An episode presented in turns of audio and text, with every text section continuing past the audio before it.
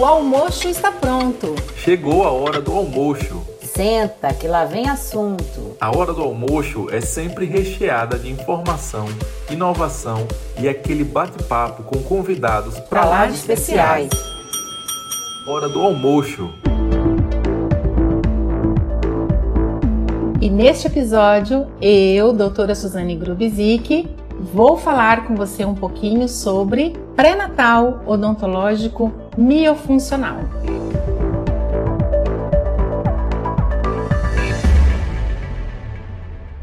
Olá, eu sou a doutora Suzane Rodrigues Jacinto Grubizic, sou odontopediatra e doutora em fisiologia oral pela FOP Unicamp. Tenho capacitação em odontologia miofuncional, sistema MyoBrace e aperfeiçoamento em odontologia intrauterina. Vamos falar sobre pré-natal odontológico miofuncional.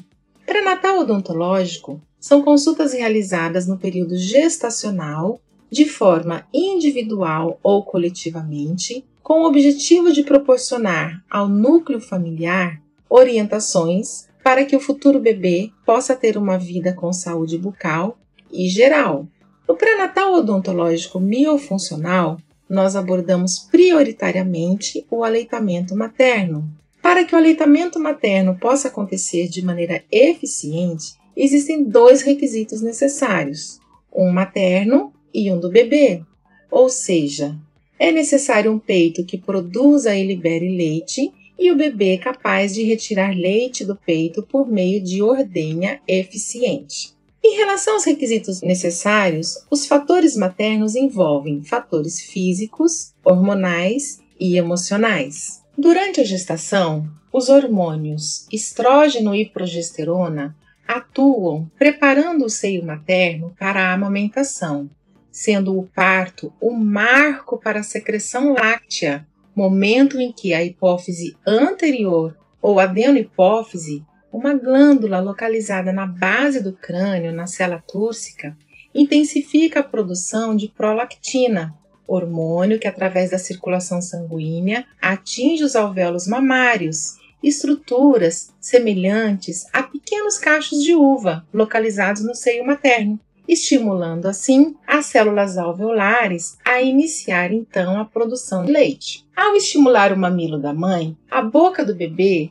faz com que terminações nervosas sensoriais levem a hipófise posterior ou neurohipófise a liberar também a ocitocina, um hormônio que vai ajudar o reflexo de ejeção ou descida do leite, um processo extremamente importante para ajudar o bebê a extrair o leite do peito, pois somente o esforço dele não é suficiente para isso. A ocitocina estimula células mioepiteliais que possuem capacidade contrátil e estão localizadas ao redor das células alveolares e, ao se contraírem, comprimem os alvéolos, onde o leite está armazenado, que vai então percorrer os ductos lactíferos que desembocam em seios lactíferos localizados na areola. Fatores emocionais também são importantes na produção da ocitocina. Eles podem estimular ou inibir seu reflexo de liberação. Pensar no bebê com carinho, olhar para ele, ouvir sons do bebê e outros fatores emocionais impactam positivamente. Por outro lado, estresse, preocupação, dúvidas, cobranças da própria lactante ou núcleo familiar podem impactar negativamente. Por isso, quanto melhor preparada emocionalmente a gestante e todos que se relacionam diretamente com ela estiverem, e quanto maior e melhor o contato e a convivência entre mãe e bebê, melhor será a produção do leite e mais eficiente e satisfatória será a amamentação para todos. Hora do almoço. Um parênteses aqui de extrema importância. A prolactina leva aproximadamente 20 minutos para atingir seu pico máximo de liberação, ou seja, sua atuação será importante para a produção de leite para a próxima mamada. Então, não devemos limitar o tempo de mamadas do bebê. A livre demanda é fundamental para que a produção de leite seja compatível com a necessidade específica do bebê. Já a ocitocina é liberada antes e durante a mamada, auxiliando na extração do leite pelo bebê. Assim, nós compreendemos como esses fatores físicos e emocionais devem estar devidamente preparados durante o pré-natal odontológico. Hora do almoço. almoço. Vamos falar sobre os fatores do bebê. No período embrionário, existem fenômenos que levam o feto a desenvolver habilidades para sobrevivência ao nascer. A respiração e a alimentação estão entre essas atividades e envolvem reflexos inatos, além de características anatômicas diferenciadas para o período neonatal. Esses reflexos são fundamentais para uma pega correta. O reflexo de busca ou procura,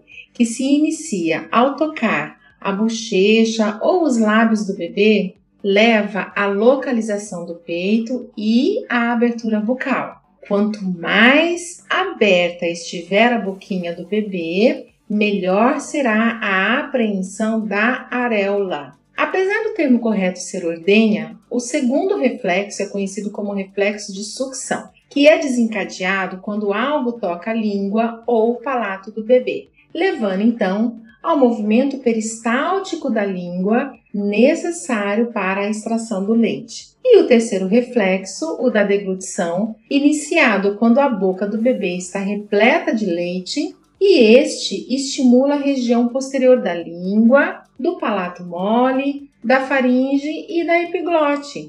Importante, como o próprio nome diz, para a deglutição. O neonato possui um retrognatismo mandibular e volume aumentado de língua em relação à mandíbula que favorecem a amamentação, pois a anteriorização da língua é fundamental para o movimento peristáltico abaixo da região areolo-mamilar que levam à ordenha do leite. Essa anteriorização da língua também é importante para a liberação posterior do espaço aéreo faríngeo, favorecendo a respiração nasal. Essas adaptações anatômicas são essenciais para a coordenação entre ordenha, deglutição e respiração. Embora os reflexos sejam condições para a amamentação acontecer de maneira eficiente, a extração do leite envolve um processo de aprendizagem que envolve a pega e o posicionamento do bebê. Hora do almoço. Quais são os sinais de uma pega correta? Primeiro, ampla abertura da boca do bebê, que pode ser conseguida com a estimulação da boca do bebê algumas vezes com o mamilo, antes de introduzir a areola em sua boca, que nos leva para o segundo sinal de uma boa pega, ou seja, o abocanhamento do mamilo e parte da areola, vedando perfeitamente as estruturas orais e a mama.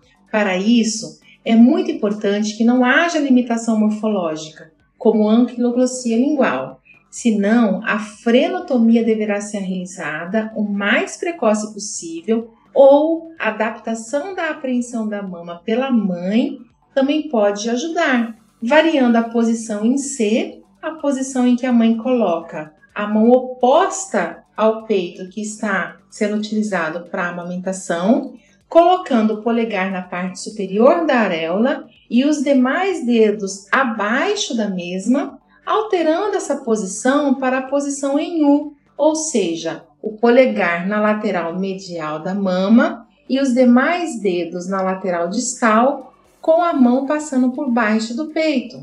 O terceiro sinal também é condição para essa vedação, ou seja, os lábios evertidos, virados para fora, em forma de boca de peixinho, e língua apoiada no rodete gengival inferior, projetada abaixo e ao redor da região areolo-mamilar. A língua forma um canulamento curvando-se para cima em contato com a mama. A parte posterior da língua se eleva contra o palato mole, auxiliando na determinação da pressão intraoral negativa que é fundamental para manter a areola e o mamilo dentro da cavidade bucal, uma vez que possuem natureza retrátil. O quarto sinal de uma boa pega é o arredondamento das bochechas. Durante a amamentação, os músculos do bebê que são recrutados não são os músculos de sucção, ou seja, bucinadores, orbicular de lábio e mentual, e sim os músculos mastigatórios, através de movimentos cíclicos da mandíbula, de abaixamento, acionando os músculos supra e infraioideus para uma boa abertura bucal do bebê. Protrusão, acionando os músculos pterigoideus mediais laterais e masséteres para apreender a região que contém os seios lactíferos. Elevação, recrutando músculos masséteres, pterigoideus mediais e os músculos temporais para comprimir os seios lactíferos e, por fim, a retrusão, extraindo o leite com a atividade dos músculos temporais, de gástrico e pterigoideus laterais. Hora do almoço. O crescimento e desenvolvimento harmônico das estruturas bucais e gerais do bebê dependem desse movimento, uma vez que todos esses fatores elencados preparam o bebê para uma correta mastigação de alimentos consistentes, correta deglutição e respiração, por proporcionar sincronismo entre essas funções. O queixo encostado na parte inferior do peito e o nariz livre para a respiração nasal representam um quinto sinal e são importantes para que o bebê realmente consiga respirar pelo nariz, não precisando interromper esse processo para poder respirar pela boca, caso o nariz esteja comprimido contra o peito. Nesse item, estalidos aos sons de beijinho não devem ser ouvidos, sendo um sinal forte de que a pega está incorreta ou ainda que o bebê possui anquiloglossia. A elevação das bordas laterais da língua forma uma concha, transportando o leite diretamente para a orofaringe, onde então será deglutido, sendo o movimento de deglutição iniciado na ponta da língua, seguido por um peristaltismo que termina de esvaziar o mamilo de forma suave, não causando danos físicos à mama.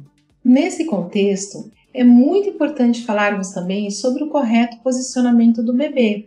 O posicionamento do bebê para uma pega adequada deve ser realizado pela mãe, uma vez que o sistema de equilíbrio, posicionamento espacial e a propriocepção do bebê ainda estão em desenvolvimento, sendo então o correto posicionamento fundamental para a estabilidade crânio-cervical, a fim de reduzir o risco de chicote cervical, um fenômeno que pode levar a inúmeras complicações, por estirar nervos que partem da base da cabeça do bebê. Dessa forma, em um posicionamento ideal, o corpo do bebê deve ficar inteiramente virado de frente, bem próximo ao corpo da mãe. A cabeça e a coluna do bebê devem estar alinhadas as nádegas, especialmente em bebês pequenos, devem estar apoiados pela mão da mãe ou na própria mãe.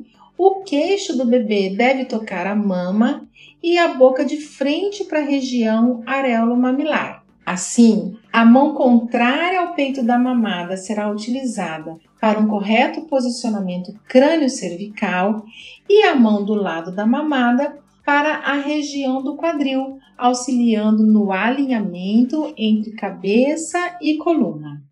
Hora do almoço. Por que devemos evitar os bicos artificiais? Porque eles não permitem toda essa fisiologia citada, ou seja, no aleitamento artificial, a língua ficará posteriorizada ou rebaixada e o bico artificial contra o palato poderá causar deformidade no desenvolvimento maxilar, por não ser tão flexível como o mamilo materno. A extração do leite será realizada por sucção, recrutando músculos bucinadores, auriculares, lábio mentual. Não haverá coordenação entre sucção, respiração e deglutição, podendo iniciar o desenvolvimento da síndrome do respirador bucal, com impactos não somente crânio-faciais na futura criança, como face alongada, aspecto cansado, olhos caídos, olheiras, nariz estreito, maxila projetada, boca entreaberta, mandíbula retraída, lábios hipotônicos e ressecados, como também na saúde geral da criança, como cansaço frequente, sonolência diurna, adinamia, baixo apetite, enurese noturna, déficit de aprendizagem e atenção, entre outros. Além disso, a possibilidade do estabelecimento da síndrome da apneia obstrutiva do sono, caracterizada não somente por ronco, babação, bruxismo noturno, além da apneia noturna propriamente dita, e levar a erros de diagnóstico em transtornos de comportamento como TDAH. Dessa forma, a odontologia miofuncional defende a amamentação como um processo fundamental para o correto crescimento e desenvolvimento crânio-facial e geral do bebê, e que a mesma deva ser intensivamente estimulada nas consultas de pré-natal odontológico miofuncional. Nos vemos no próximo Hora do Almoço e não esquece de nos seguir nas redes sociais. Até lá!